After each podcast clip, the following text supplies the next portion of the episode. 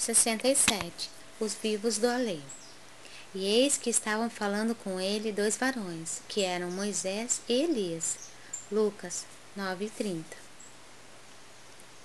Várias escolas religiosas, defendendo talvez determinados interesses do sacerdócio, asseguram que o evangelho não apresenta bases ao movimento de intercâmbio entre os homens e os espíritos desencarnados que os precederam na jornada do mais além.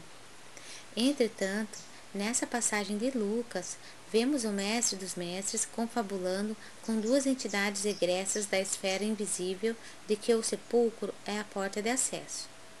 Aliás, em diversas circunstâncias encontramos o Cristo em contato com almas perturbadas ou perversas, aliviando os padecimentos de infortunados perseguidos. Todavia, a mentalidade dogmática encontrou aí a manifestação de Satanás inimigo eterno e insaciável. Aqui, porém, trata-se de sublime acontecimento no Tabor. Não vemos qualquer demonstração diabólica, e sim dois espíritos gloriosos em conversação íntima com o Salvador.